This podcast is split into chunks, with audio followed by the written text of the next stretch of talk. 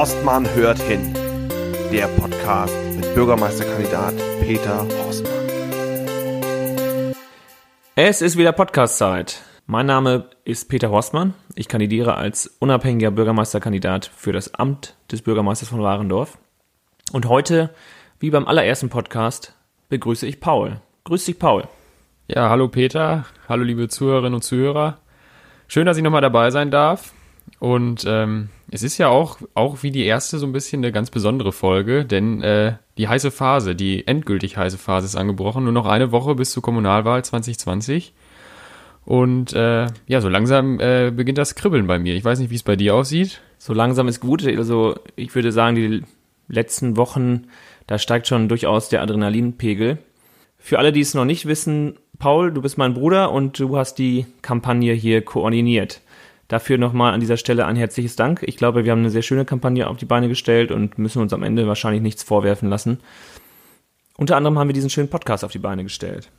Genau, und über den Podcast wollen wir heute auch nochmal reden, aber auch generell so über die letzten, letzten Monate, die äh, ins Land gestrichen sind. Ähm, wir, haben uns mit dem Podcast auf jeden Fall einige, einiges ans Bein gebunden, haben wir ja doch festgestellt dann im Aufwand. Deswegen sind es ja nicht die geplanten zehn Folgen geworden, sondern dann doch die die sechste Folge ist es ja jetzt. Wir haben es etwas großmutig angekündigt. Zehn Folgen wollten wir machen. Sechs sind es geworden. Ich glaube, das ist schon ganz ordentlich, wenn man sich dann doch anschaut, wie viel Aufwand so eine Podcast-Folge jeweils bedeutet.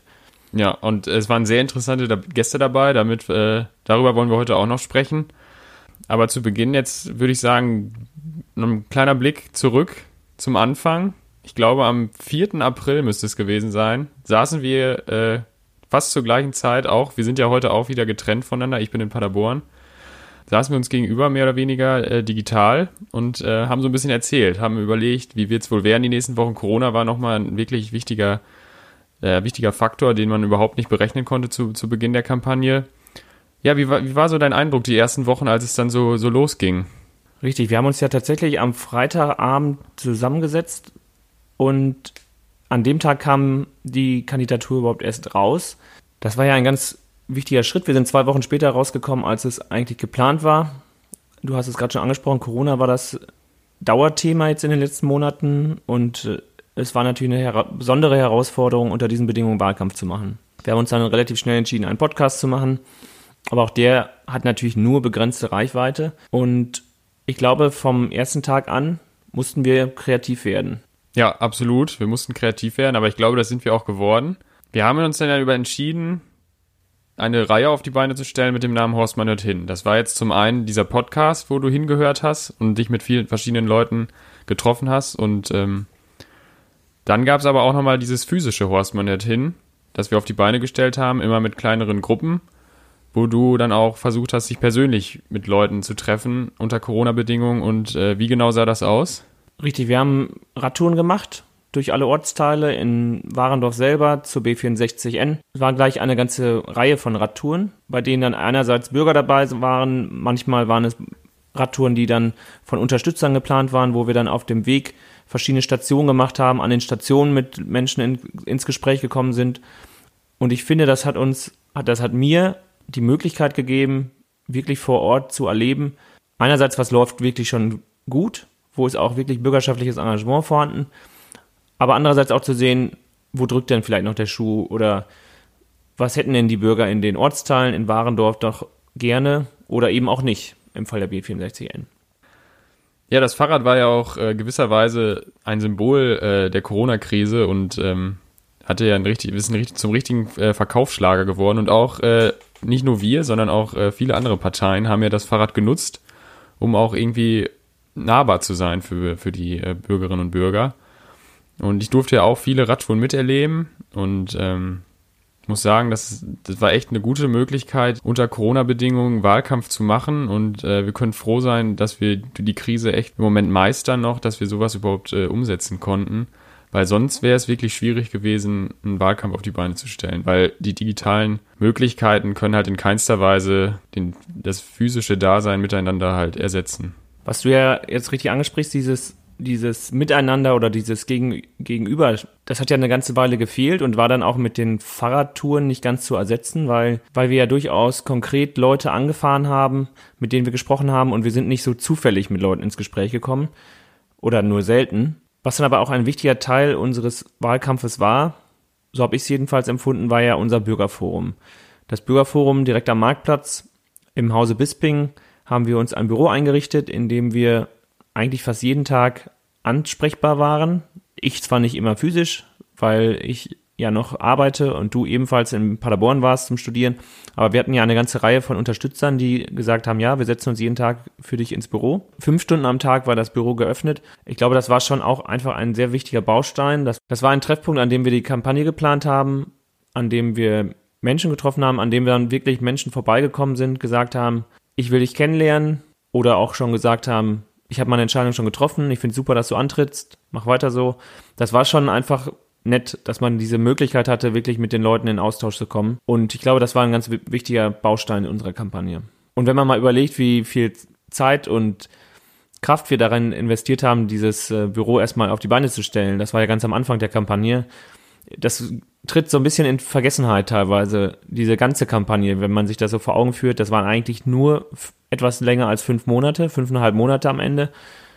Und es ging so schnell vorbei. Die Zeit äh, verging wie im Flug. Wenn du jetzt mal die ganzen Aktionen und Radtouren so ein bisschen ausblendest, wie hast du dich denn bei deiner ersten Rede, das war ja, glaube ich, bei der SPD-Mitgliederversammlung, wie hast du dich da gefühlt und wie hast du das so wahrgenommen? Weil das war ja vorher in deinem Leben eigentlich kein Kernelement, dass du vor großen Leuten, äh, vor, äh, eine Rede vor großen Leuten hältst?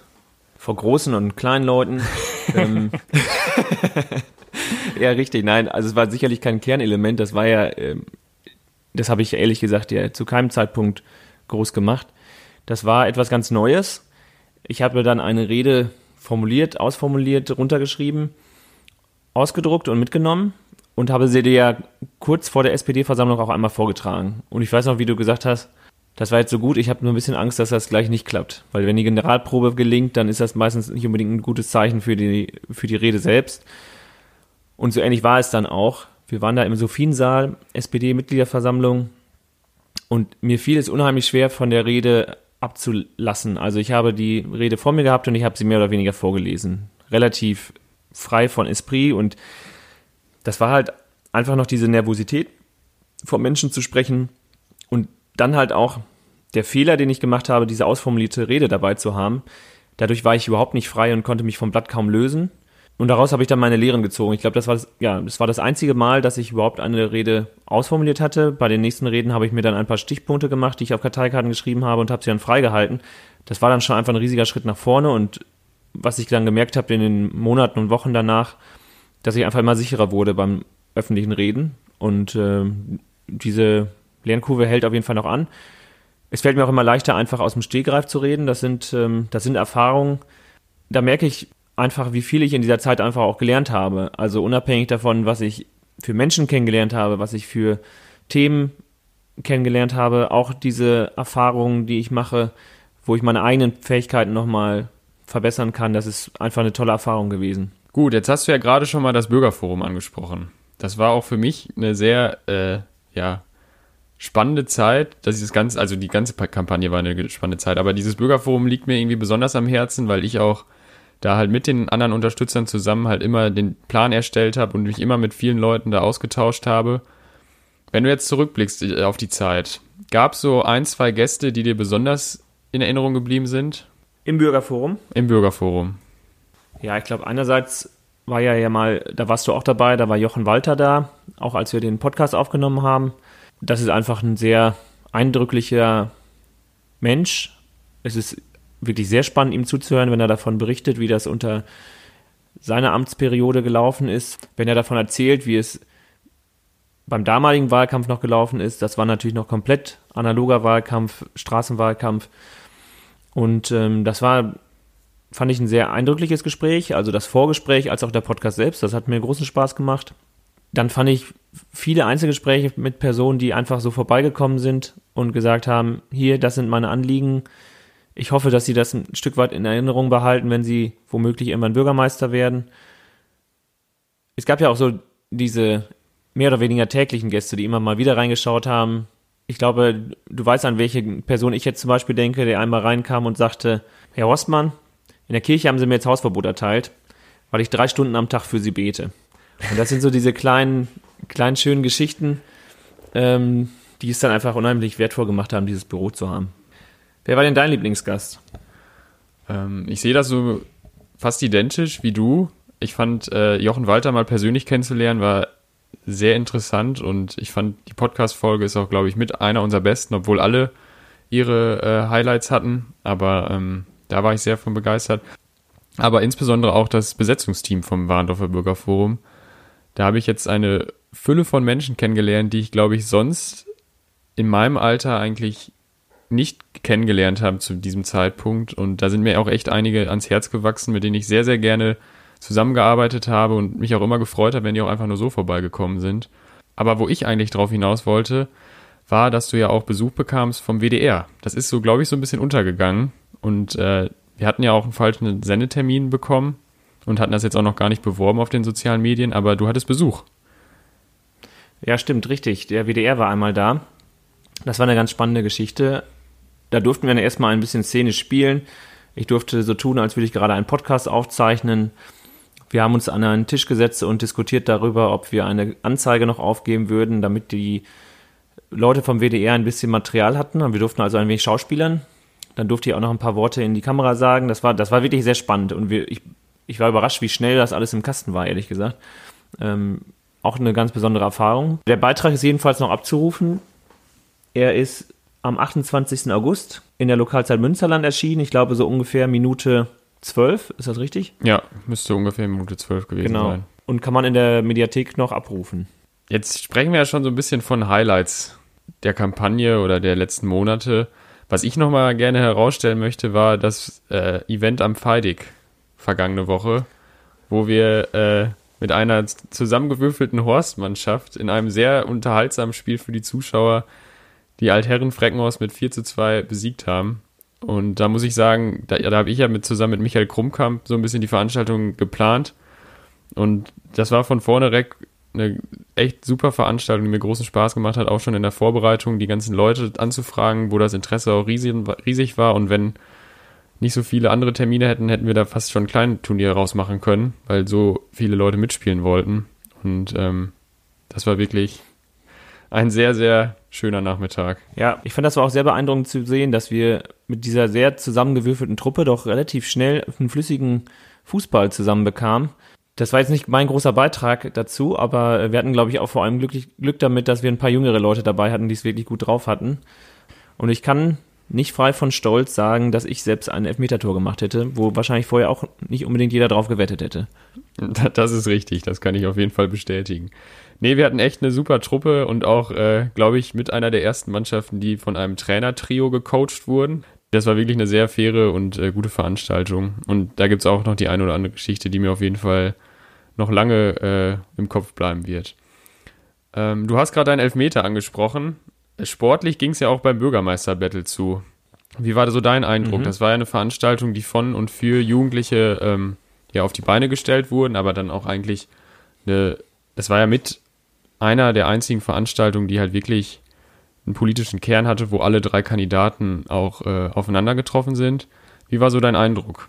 Ja, richtig. Das war ja, du hast gerade den sportlichen Aspekt angesprochen, da habe ich ziemlich versagt an der Torwand. Da möchte ich vielleicht noch mal kurz erzählen, dass ich in der Probe am Anfang, da sollte einer mal bitte kurz auf die Torwand schießen.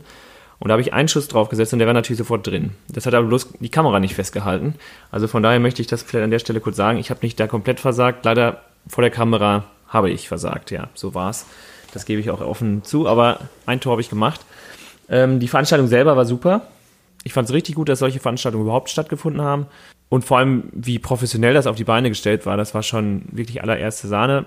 Die Spiele haben es dann auch aufgelockert. Das ist ja auch für die Kandidaten gar nicht so ohne, wenn man jetzt 90 Minuten dann unter Beobachtung steht und hoch angespannt versucht, die Fragen gut zu beantworten, ähm, zu glänzen und sich auch von den anderen Konkurrenten abzugrenzen. Das ist gar nicht so einfach und da, haben dann die Spiele schon durchaus geholfen, das ein bisschen aufzulockern. Das haben die Jugendlichen wirklich richtig gut gemacht. Ich fand das auch von der Kulisse mit dem Boxring Das war schon richtig gut. Aber ich muss auch sagen, dass ich vor dem ersten Duell durchaus etwas aufgeregter war als beim zweiten Mal. Da, das sind dann immer schon die Erfahrungen, dann ist man schon einmal aufeinander getroffen, hat gemerkt, ja, das funktioniert eigentlich wohl. Und äh, das hilft dann natürlich tatsächlich, wenn man es immer öfter macht. Jetzt sprichst du gerade schon die Podiumsdiskussion am letzten Mittwoch an. Da war es ja so, das war ja nochmal doch noch ein bisschen anders, weil auch zum ersten Mal Publikum anwesend war. Zwar nur eine begrenzte Zahl, es war ja im Stiftshof Dülmann. Es waren immerhin 100 Leute anwesend. Ganz genau. Und das ist ja dann doch nochmal was anderes, auch da dann nochmal frei zu sprechen und sich gegen andere Konkurrenten zu duellieren. Ja, absolut richtig. Das war sicherlich auch nochmal eine andere Geschichte, einfach dadurch, dass Publikum anwesend waren. Da waren ja dann, wie gesagt, 100 Leute. Aber es fiel mir aus irgendeinem Grund deutlich leichter. Wir hatten ähm, im Vorfeld ja auch die PowerPoint-Präsentation bekommen, wo keine konkreten Fragen drauf standen. Aber ich fühlte mich einfach deutlich besser vorbereitet als vor dem Bürgermeister Battle. Und ich glaube, dass das vielleicht auch geholfen hat, um ein wenig sicherer zu sein. Und ich glaube, dass ich mich dort tatsächlich sehr gut geschlagen habe. Gut, Peter. Jetzt sprechen wir das zweite Mal vor laufender Tonaufnahme. Haben, glaube ich, die letzten fünf Monate, knapp sechs Monate, so viel Zeit miteinander verbracht wie, glaube ich, noch nie in unserem Leben. Eine Zeit geht jetzt so langsam zu Ende mit einem spannenden Höhepunkt am kommenden Sonntag. Gibt es noch irgendwas, was du den Leuten mit auf den Weg geben willst? Geht es vielleicht auch nochmal mit diesem Podcast weiter? Gibt es da schon Ideen? Was möchtest du noch loswerden? Also ich finde, dieser Podcast, der sollte weitergehen. Ich finde, gerade wenn die Bürgermeisterwahl positiv für mich ausgehen sollte, wäre das etwas, was man als Bürgermeister gut nutzen könnte, um mit Menschen ins Gespräch zu kommen, um Themen anzusprechen. Ich glaube, das ist ein gutes Format. Da sollte man schauen, dass man das weiter nutzt. Aber wahrscheinlich wird das dann noch unregelmäßiger als ohnehin jetzt bereits der Fall. Und daneben hast du noch angesprochen, was ich den Leuten noch mit auf den Weg geben möchte. Natürlich möchte ich die Möglichkeit nutzen, um nochmal zu sagen, geht zur Wahl, nutzt eure demokratischen Rechte. Ich glaube, dass das ganz wichtig ist, dass wir uns hier vor Ort Gedanken dazu machen, wen wollen wir im Bürgermeisteramt haben, wen wollen wir im Rat sitzen haben, wer soll in den nächsten fünf Jahren die Geschicke unserer Stadt führen. Natürlich hoffe ich auf ein glückliches Ergebnis für mich am Ende, aber entscheidend ist, geht zur Wahl, nutzt eure Stimme und macht euch hörbar, denn ich glaube, das ist wichtiger denn je, dass wir unsere demokratischen Grundrechte zu schätzen wissen. Dem kann ich eigentlich gar nichts mehr hinzufügen. Damit haben wir es, würde ich sagen. Nochmal an alle Hörerinnen und Hörer herzlichen Dank. Informiert euch, geht wählen und macht's gut. Und was man vielleicht an der einen Stelle jetzt noch sagen darf, eine Folge hat es auch nicht geschafft, weil ich das Mikrofon einmal nicht angeschlossen habe. Mit Christa Pigula sollte eigentlich noch eine Folge erscheinen, aber die wird wahrscheinlich erst nach der Wahl irgendwann nochmal erscheinen, wenn wir uns nochmal zusammensetzen. Ja. Insofern Asche auf mein Haupt, geht wählen und nochmal vielen Dank fürs Zuhören.